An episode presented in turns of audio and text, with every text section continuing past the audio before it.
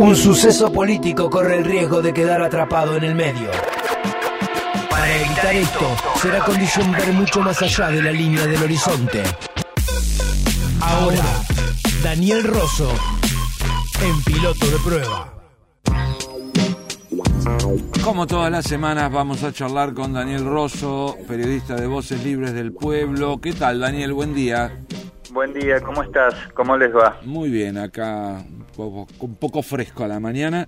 Una mañana este, sacudida por el impacto ¿no? de esta noticia temprano, el ataque a este diputado de la Nación, ¿no? Sí, aparentemente habla el presidente Macri ahora en los próximos minutos. Eh, hay una catarata de tuit, obviamente es un hecho absolutamente conmocionante. Sí. Eh, este, un diputado baleado en las calles de la ciudad. Eh, lo que se supone es que, bueno, hasta ahora los datos que se tienen son, son muy escasos. Hay eh, detectados eh, varias cámaras de seguridad en la zona, por lo cual se supone que deberían poder identificar bastante, con bastante facilidad los atacantes, ¿no? Pero por ahora mucha información no hay. Claro. Bueno, pero íbamos a hablar de otro tema, ¿no? En la columna de hoy que tiene que ver con las con las armas también. Sí, también, también, también, también. Este, efectivamente con el tema del decreto este, promulgado ayer, ayer, en el boletín oficial eh, que se autoriza el uso y, portabilidad de las pistolas Taser, ¿no? Sí. Bueno, eh, eh, lo primero me parece es saber mínimamente qué son las pistolas Taser. Eh, son un arma que cuando es accionada libera dos pequeños arpones que llevan hasta el objetivo dos hilos electroconductores por donde viaja la electricidad a una velocidad aproximada de 190 kilómetros por hora y tiene un alcance de 6 metros y medio. O sea, alguien te dispara con esa pistola, los arpones eh, te conectan a través de esos hilos eh, electroconductores con, la pistola y a partir de ahí hay una descarga eh, eléctrica que viaja hacia vos a 190 kilómetros por hora y que puede descargar 50.000 voltios durante 5 segundos. Sí. ¿Mm? Eso es lo que... ¿Qué te produce eso? Bueno, te afecta el sistema nervioso periférico y te detiene la movilidad y el equilibrio corporal de modo inmediato. ¿Cómo comunica el gobierno la introducción de estas pistolas eléctricas en la fuerza de seguridad? Bien, se presenta al destinatario de la descarga como un beneficiario. Sí. Es decir, la pistola lo salva de la muerte.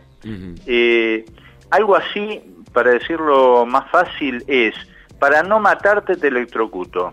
Te salvo la vida descargando 50.000 voltios de electricidad sobre tu cuerpo, ¿no?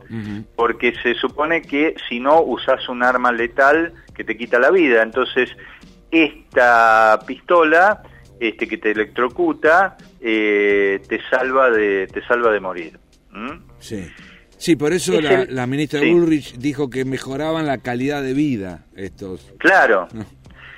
Es, mira, es el mismo argumento del fabricante eh, eh Taser International, eh, que estuve mirando en su página web. Eh, ellos dicen que cada día se usa una Taser 904 veces, salvando una vida de una muerte potencial o de una lección severa cada 30 minutos. O sea que la argumentación del gobierno es la misma argumentación de, de quien la fabrica. O sea, esta pistola lo que haría es salvar vidas. Sin embargo, hay un informe del CELS, citado ayer por página 12, que asegura que solo en Estados Unidos se registraron no menos de mil casos de muertes entre 2000 y 2007 por el uso inadecuado de estas pistolas. Hay otro informe, en este caso de Amnistía Internacional, que asegura en otro periodo, entre 2001 y 2012, hubo al menos 500 personas en Estados Unidos que murieron después de recibir una descarga con una Taser. O sea, que el gobierno la presenta como que salva como que salva vidas, pero este, el CELS, Amnistía Internacional, el Comité Antitortura de la ONU, eh, presenta la otra cara, es decir, que no solo salva la muerte no solo no salva la muerte, sino que en algunos casos mata, Sí. ¿no? Eh, bueno, en Estados Unidos está muy generalizada eh, el uso de estas pistolas. Pensá que está permitido en 43 estados. Claro. Solo en Hawái, en Massachusetts, en Nueva York, en Nueva Jersey y en Rhode Island eh, no está permitido. Pero claro, en Estados Unidos está todo el mundo armado, Sí, ¿no? sí, sí. Eh, inclusive en 2013 hubo un caso con mucha repercusión mediática en Miami, cuando Israel Hernández, un joven colombiano de 18 años que, estaba pintando un graffiti, eh, recibió un disparo de una Taser por parte de una brigada de seis policías y murió, murió en el acto. Obviamente el joven no estaba armado. Entonces, eh, en síntesis, eh, el gobierno presenta este, esta, estas pistolas eléctricas como un, un arma que te viene a salvar de la muerte. Sí. Pero al mismo tiempo hay toda una serie de informaciones que señalan que mata en determinadas condiciones. Entonces me parece que eh, en lugar del uso propagandístico que está haciendo el gobierno, me parece que es necesario avanzar eh, este, en una discusión mucho más seria ¿no? Claro. sobre el uso y portabilidad de estas armas.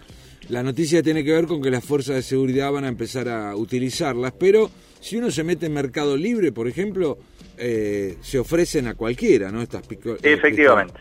Este, un- una pistola Taser ronda entre los 4.900 y los 5.600 pesos. Sí, eh, efe- efectivamente, y, y eso indica también que se tratan de armas que no tienen eh, ningún tipo de manual de instrucción ni de marco normativo para su uso. Sí. Porque en todo caso, si hubiera una discusión más seria, lo que habría que ver es si hay una decisión política de usarla, es con qué marco normativo se la hace, con qué manual de instrucciones. Claro. Eh, por ejemplo, si a alguien del otro lado se le dispara con esta corriente eléctrica y tiene un marcapasos, esa persona seguramente muere. Bueno, eh, en adultos mayores está absolutamente contraindicada, en menores ni hablar, en embarazadas también. Bueno, ¿cuál es el marco normativo? ¿Cuál es el manual de instrucciones Sí. para efectivamente usar esta arma que está planteada como que salva vida, pero en realidad en muchos casos mata, ¿no? Ujú. Bueno, eh, sobran los ejemplos de la manera en que utilizan las armas de fuego convencionales, ¿no? Las fuerzas de seguridad disparando por la espalda. eh, así que imaginamos que, más allá de que en el anuncio que hizo ayer la ministra de Seguridad dijo que iba a haber un curso de formación, de instrucción, eh, no nos da ninguna garantía eso. Hasta ahora no hay nada de eso, ojalá lo haya. Bueno, eh, como siempre, muchísimas gracias por estos minutos. ¿eh? No, muchas muchas gracias a ustedes. Un abrazo grande. Daniel Rosso, integrante de Voces Libres del Sur, eh, charlaba con nosotros como todas las semanas. Colectivo de periodistas Voces libres del pueblo. hacia una comunicación democrática, popular y organizada.